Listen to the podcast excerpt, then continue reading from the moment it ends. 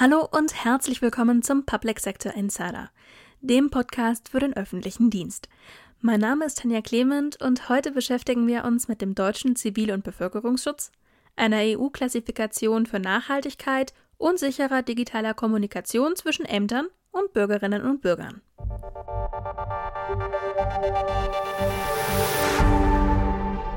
Der Ukraine-Krieg führt auch in Deutschland zu großer Verunsicherung.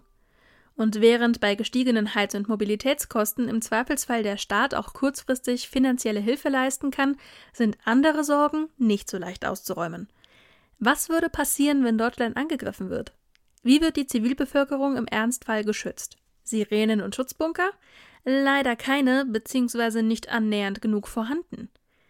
Jetzt ist es allerhöchste Zeit, die Versäumnisse der letzten 30 Jahre aufzuholen, meint unser Chefredakteur Uwe Proll. Sprecher ist Tim Rothaus. Was folgt auf das Dopingpaket von 100 Milliarden plus zukünftig 2% des BIP für Verteidigung in Sachen Zivilschutz? Es bleibt bei vagen Forderungen und Überlegungen. Bis zur Wiedervereinigung galt der Zivilschutz als Appendix des Verteidigungsfalls. Den Ausgaben für die Bundeswehr folgten zwingend welche für den Zivilschutz. Der Friedensdividende zugunsten wurde ab Anfang der 90er Jahre der Zivilschutz geopfert. Die Bundeswehr wurde reduziert und verkleinert, der Zivilschutz komplett aufgegeben. Stattdessen führte der damalige Bundesinnenminister Otto Schily ein neues Konstrukt ein: Bevölkerungs- und Katastrophenschutz. Bis heute sind aber die Bereiche Verteidigung, Zivilschutz, Bevölkerungs- und Katastrophenschutz, letzteres ist Ländersache, nicht neu austariert und miteinander verknüpft worden. Was ist also zu tun? Die Stärkung des Bundesamts für Bevölkerungsschutz und Katastrophenhilfe BBK ist sicherlich eine notwendige Maßnahme. Finanzielle Mittel sind das eine. Ob jedoch die vom BBK für die mittelfristige Haushaltsplanung bis 2026 vorgeschlagenen über 1000 Planstellen alle Probleme lösen werden, sei dahingestellt. Generell gilt für den gesamten Themenkomplex, auf nicht resiliente und unharmonische Strukturen ein großes personelles und finanzielles Gebäude neu aufzusetzen, ist ein Risiko. Erst einmal sollten die vorhandenen Strukturen auf Basis einer womöglich auch veränderten grundgesetzlichen Zuständigkeit geregelt werden. Das bedeutet, dass für den Zivilschutz das BMI zuständig ist. Dass aber auch das Verhältnis zwischen Bund und Ländern in Sachen Katastrophenschutz geklärt werden muss. Schon die Flut zeigte, dass kommunale Landes- und Kräfte des Bundes nicht ausreichend miteinander können. Von mangelnder technischer Resilienz der Ausstattung, Durchhaltefähigkeit der Kräfte und der Stäbe mal ganz zu schweigen. Im Anblick der Ukraine wird das Zivilschutzdefizit ebenfalls klar. Keine Sirene kann eine Bevölkerung warnen, um in die nicht vorhandenen Schutzräume zu gehen. Ein Weißbuch zum Zivilschutz, besser zur zivilen Resilienz, wäre wünschenswert. Eine Bestandsaufnahme und ein Konzept für die Verzahnung von Heimatverteidigung, Zivil-, Bevölkerungs- und Katastrophenschutz. Das wäre der Repositionierung des Zivilschutzes angemessen. Gütesiegel, Werbeversprechen und mangelhafte Transparenz. Kunden und Konsumenten haben es immer noch schwer, unter den vielen Produkten die wirklich nachhaltigen zu erkennen. Und bei Unternehmen ist es nicht anders. Wann verdient eine wirtschaftliche Aktivität das Etikett nachhaltig? Die EU-Kommission hat deshalb ein einheitliches Klassifikationssystem, die EU-Taxonomie, beschlossen. Mit ihr sollen Kapitalströme in nachhaltige Investitionen gelenkt werden. Damit einhergehend wurde auch die Nachhaltigkeitsberichterstattung der Unternehmen deutlich ausgeweitet. Aber was kommt aus Brüssel jetzt auf öffentliche Unternehmen zu? Wir haben recherchiert. Sprecher ist Paul Schubert. Europa will bis 2050 klimaneutral werden. Einen Hebel für eine nachhaltige Wirtschaft sieht die EU darin, die Kapitaleinflüsse neu auszurichten. Gelder sollen in Bereiche gelenkt werden, die den Klima- und Umweltschutz messbar voranbringen. Daher hat die EU im Juni 2020 ein einheitliches Klassifikationssystem, die EU-Taxonomie, beschlossen. Mit ihr sollen erstmals europaweit verbindliche Regeln darüber geschaffen werden, welche Tätigkeiten und Branchen künftig als ökologisch nachhaltig gelten und welche nicht. In diesem Zusammenhang plant die EU auch die Ausweitung der Nachhaltigkeitsberichterstattung. Mit der CSRD, der Corporate Sustainability Reporting Directive, werden deutlich mehr Unternehmen zu einer Nachhaltigkeitsberichterstattung verpflichtet, auch öffentliche Unternehmen. Die neue Corporate Sustainability Reporting Directive betrifft nun bereits kleinere kapitalmarktorientierte Unternehmen ab 10 Mitarbeiter. Nach aktuellen Schätzungen unterliegen künftig ca. 15.000 Unternehmen in Deutschland, darunter ca. 3.000 öffentliche Unternehmen, der neuen Richtlinie. Und auch inhaltlich werden die Anforderungen an den Nachhaltigkeitsbericht deutlich umfangreicher und anspruchsvoller. Die Regelung soll nach dem bisherigen Zeitplan ab 2024 für das Geschäftsjahr 2023 gelten. Der Zeitplan scheint sich allerdings nach hinten zu verschieben. In den öffentlichen Unternehmen gibt es aber bereits jetzt gemischte Gefühle gegenüber dieser Thematik, denn die Umsetzung der Anforderungen wird eine große Herausforderung. Sie erfordert Wissensaufbau, Prozessanpassungen, Personal und Zeit. Insbesondere kleine öffentliche Unternehmen blicken mit Sorge auf die erhöhten Berichtspflichten. Während große Unternehmen wie beispielsweise die Stromversorger eine kritische Größe haben, um solche Berichte zu erstellen, hätten kleinere hier nicht die notwendigen Kapazitäten. Man habe jetzt schon eine Vielzahl von Berichten, die erstellt werden müssten. Sebastian Hoffmann, Referent für nachhaltige Unternehmensführung der Finanzbehörde der Freien und Handelsstadt Hamburg, sieht das ähnlich. Das ist äh, tatsächlich auch ein bisschen Wasser in den Wein gießen. Das ist ja tatsächlich eine große Herausforderung, das auch umzusetzen. Ähm, es braucht einfach da Wissen. Man braucht vielleicht externe Beratung auch bei der Erstberichterstattung insbesondere. Man muss Prozesse anpassen. Und am Ende, glaube ich, ist es auch, ähm, ähm, äh, wäre es, glaube ich, naiv zu denken, dass das teilweise ohne zusätzliche Ressourcen auch gut funktioniert. Neben den zusätzlichen Berichtspflichten eröffnen sich öffentlichen Unternehmen aber auch Chancen durch die EU-Taxonomie, meint Timo Wortmann, Experte für Sustainable Finance bei Deloitte.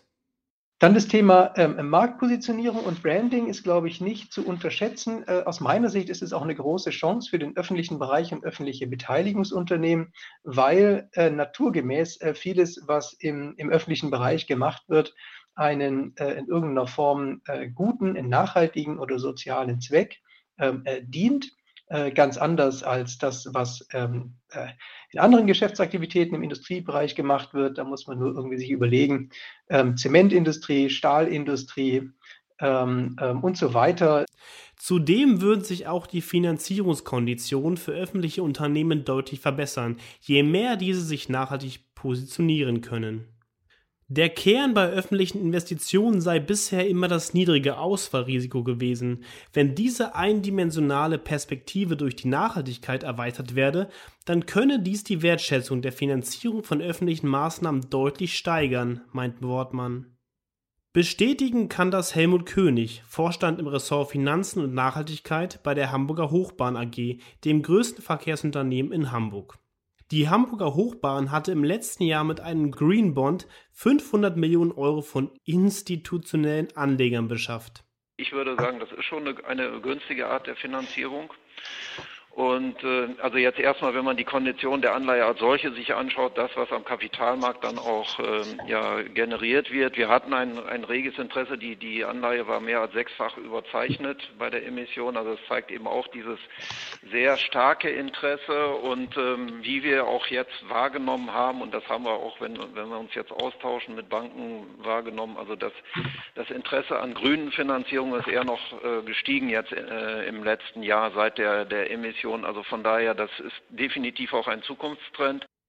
Mittlerweile, so König, könnten Finanzierungen am grünen Kapitalmarkt sogar günstiger als am grauen Kapitalmarkt finanziert werden. Aber es gäbe auch zusätzliche Anforderungen an grüne Anleihen. So brauche man neben dem Financial Rating auch ein testiertes grünes Rating. Auch würden sich grüne Anleihen nur für große Volumina lohnen. Benchmark sei hier eine halbe Milliarde Euro. Somit sind auch hier, wie bei der erweiterten Berichterstattungspflicht, die größeren öffentlichen Unternehmen im Vorteil. Wenn zukünftig möglichst viele Verwaltungskontakte digital stattfinden sollen, dann brauchen Bürgerinnen und Bürger auch eine sichere digitale Kommunikationsform. Das war die Grundidee hinter dem Projekt D-E-Mail. Und auch wenn dieses Projekt nicht vom erwarteten Erfolg gekrönt war, ist der Ansatz nach wie vor aktuell. Darüber will ich heute mit Sebastian Borchi sprechen. Er ist Head of Sales bei FTAPI.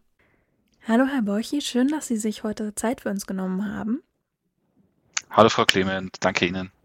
Fangen wir gleich mit der ersten Frage an. Das Projekt E-Mail ist ja trotz anfänglicher Begeisterung auch durchaus bei uns beim Behördenspiegel. Ähm, ist das ja nicht ganz so erfolgreich verlaufen, wie man ursprünglich gehofft hatte. Woran liegt das denn? Ähm, ich denke, das sind zwei bis drei Themen. Ähm, Sie haben natürlich völlig recht und ich denke, mittlerweile ist es auch überall angekommen, dass das Projekt jetzt nicht so erfolgreich war, wie wir uns das vielleicht alle erhofft hatten, auch aus, aus meiner Bürgersicht, sage ich mal. Ähm, zwei Themen davon sind einmal die Komplexität. Also sobald man es dem Bürger eben sehr aufwendig gestaltet, ich denke mal gerade an die Anfänge von, äh, von der DE-Mail, als man tatsächlich noch teilweise mit dem Postident gearbeitet hat, um sich zu identifizieren, macht es halt dem Bürger nicht sehr einfach, äh, da schnell in so eine neue Thematik reinzukommen. Das ist mal das eine. Ähm, auch sowas wie, ich muss vielleicht den Mail-Anbieter wechseln, um von die E-Mail profitieren zu können, hat man sich halt vielleicht nicht gerade den größten Gefallen getan. Da hätte es vielleicht äh, Richtung Outlook-Integration gehen können. Und eben, ich glaube, das ging auch äh, stark durch die Medien. Der Chaos Computer Club hat es mal ganz plakativ, ob man das jetzt gut findet oder nicht, Bullshit Made in Germany genannt, ähm, weil die Verschlüsselung auch gerade zu Beginn äh, nicht mal eine TLS-Verschlüsselung garantiert hatte und sich leider auch der ein oder andere Anbieter äh, dahingehend äh, zwar Besserung gelobt hat, aber am Ende des Tages äh, nicht das umgesetzt hat, was der CCC da auch gefordert hatte oder viele, sagen wir, Verschlüsselungsenthusiasten gefordert hatten. Und das dritte Thema ist aber eher so beiläufig, weil meistens ja für den Bürger nicht relevant in kleinen Chargen, aber auch, dass eine E-Mail quasi Portokosten verursacht, ist halt leider ein bisschen schwierig den Leuten beizubringen. Das, glaube ich, sind so die drei Hauptthemen. Ja, also der Großteil davon klingt einfach für einen gewohnheitsmäßigen E-Mail-Nutzer bis heute ein bisschen absurd, spätestens bei den Portokosten. Bin ich völlig bei Ihnen. ähm, aber heißt das denn, dass der generelle Ansatz, der hinter der E-Mail gesteckt hat, für sichere digitale Kommunikation ganz neu bzw. grundlegend anders gedacht werden muss? Also ich denke, der Ansatz an sich war sehr, sehr gut gemeint zu sagen, ein Bürger bekommt eine Art Bürgermail an die Hand gegeben, wo er sich jederzeit deutschlandweit ähm, sicher mit seinen Ämtern äh, kurzschließen kann. Das klingt erstmal nach einer sehr, sehr guten Idee, finde ich. Auch heute noch. Ich glaube, der größte Punkt war einfach die Umsetzung.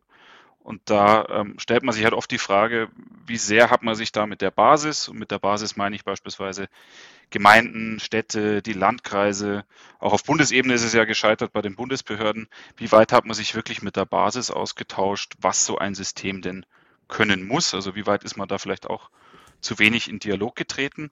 Äh, grundsätzlich, glaube ich, hat man aber aus den, wenn man die E-Mail-Fehlern schon gelernt, weil wenn man sich das Online-Zugangsgesetz jetzt anschaut, äh, mit Bürgerportalen, mit einer vernünftigen Authentifizierung über die EID, die europäische, oder äh, auch wenn es ein bisschen ein Flickenteppich ist, über Bayern ID, Servicekonto NRW, um da Nummer zwei zu nennen, über die Bürgerportale, äh, macht man da, glaube ich, schon mehr richtig. Was mich so ein bisschen stört, ist, dass man auch hier wieder wenig an den Rückkanal ähm, gedacht hat. Also was passiert, wenn ein Bürger ein Formular ausgefüllt hat, vielleicht einen Service bezahlt hat, wie kriegt der seine Bescheide zugeschickt? Was ist, wenn da ein Fehler aufgetreten ist? Wie trete ich dann sicher in die, in die Kommunikation äh, mit den Bürgern und mache das sehr niederschwellig? Da glaube ich, gibt es noch einiges aufzuholen. Aber wie gesagt, grundsätzlich fand ich die Idee eine sehr, sehr gute, eine sehr charmante, zu sagen, jeder hat sein eigenes verschlüsseltes Bürgerpostfach. An sich eine sehr, ähm, eine sehr gute Idee. Mhm, aber wenn Sie sagen, der Ansatz ist an sich keine schlechte Idee, wie sieht denn dann eine vielleicht anwenderfreundliche und hoffentlich erfolgreichere Alternative zur E-Mail aus, beziehungsweise wie müsste sie aussehen, wenn man sie schaffen möchte? Es sollte einfach näher an der Mail dran sein, also es muss auf jeden Fall browserbasierend in jedem Browser funktionieren, wenn man mich fragt.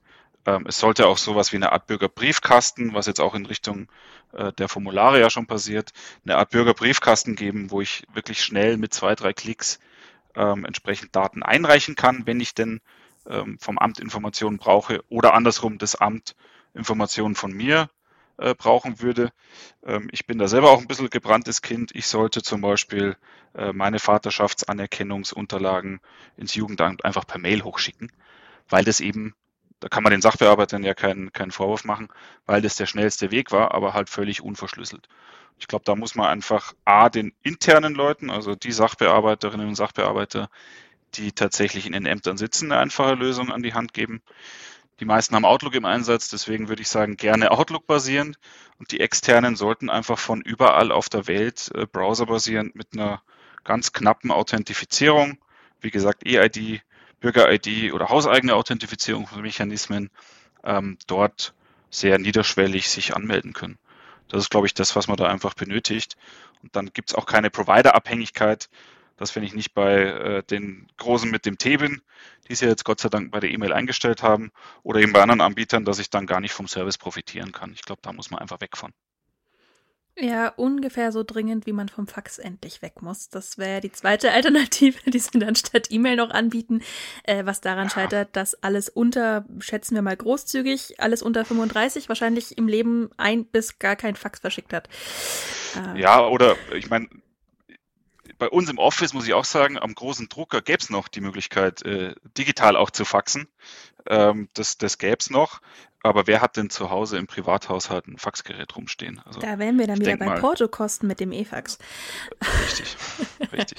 Aber gut, Spaß beiseite. Ähm, welche Projekte bzw. Ansätze und Angebote gibt es denn in diese Richtung aktuell? Ähm, momentan, ehrlich gesagt, relativ wenige. Also die meisten fangen wieder an mit S-MIME, also auch die Behördenpostfächer äh, die man ja eigentlich für den Bürger öffnen könnte, vermeintlich, basieren halt wieder auf Zertifikaten. Da sind wir wieder bei dem Faxvergleich. Wenn ich einem Bürger irgendwas mit einer zertifikatsbasierenden Lösung zuschicke, dann wäre es so, als würde ich anrufen, obwohl ich weiß, dass der Bürger nicht mein Telefon in der Hand halten kann. Ähm, das ist halt so ein bisschen das Problem. Und das Zweite ist, da machen zwar die Bürgerportale schon einiges richtig, dass das über die Formulare laufen kann, wo dann aber meistens die harte Verschlüsselung irgendwann das Problem wird. Sie haben es gerade gesagt, Fax ähm, da sind die Datenschützer ja dran, weil es nicht hoch genug verschlüsselt ist. Genauso gibt es jetzt natürlich mit Gesundheitsdaten den Anspruch oder auch Sozial- und Kinderdaten den Anspruch, sowas vielleicht auch mal end-to-end -end verschlüsselt anzubieten. Das können leider schon wieder die meisten Anbieter nicht. Ähm, ich glaube, wir machen es ganz gut vor in, in Thüringen mit der KIV Thüringen, dem kommunalen Dienstleister dort. Ähm, die haben ein Produkt von uns für die ähm, entsprechende die E-Mail-Ablöse eingeführt, wo es wirklich in Richtung äh, Bürgerbriefkasten mit schnellem Rückkanal geht. Ja, das klingt doch zumindest schon mal nach einer Lösung für einen kleinen Teil. Hoffen wir mal, dass das sich vielleicht in, in der Fläche demnächst gibt. Da, dafür werden wir sorgen. Ähm, die Thüringer machen da jetzt schon mal erstmal viel richtig. Da haben wir natürlich auch einen starken Partner mit der KIV an unserer Seite. Ähm, auch in Bayern haben wir natürlich den einen oder anderen öffentlichen Partner mit der Kommuna. Aber auch da gilt es halt meistens, es geht über die Großen. Ähm, und die, wenn die keine Lösung haben, muss halt ein Anbieter, wie wir das bei FTAPI sind, äh, dafür sorgen, dass das flächendeckend für die Ämter relevant wird. Und das machen wir derzeit sehr, sehr gut in den verschiedensten Bundesländern. Ja, hoffen wir mal, dass von denen, die das bisher noch nicht mitgemacht haben, vielleicht der eine oder andere zuhört und das als das Aufforderung versteht. Das sehr gerne. Also wer sich da äh, noch nicht so gut aufgehoben fühlt, äh, da viel Potenzial sieht, äh, da laufen sie bei uns offene Türen ein. Alles klar. Dann aber auf jeden Fall erstmal danke, Herr Borchi, dass Sie heute da waren und uns das Ganze ein bisschen näher erklärt haben. Danke, Frau Clement. Schön, dass ich da sein durfte. Das große Feld der digitalen Verwaltung. Da gibt es viele Baustellen und noch viel mehr Projekte. Und deshalb freuen wir uns besonders, am 3. und 4. Mai in Berlin wieder persönlich zu Netzwerken, zu diskutieren und zu lernen. Der digitale Start 2022 steht unter dem Motto Post-Corona Chance zur Neuaufstellung. Das Programm und alle Informationen finden Sie auf digitaler-start.org. Und damit sind wir schon wieder am Ende für diese Woche. Vielen Dank fürs Zuhören, machen Sie es gut und bis zum nächsten Mal.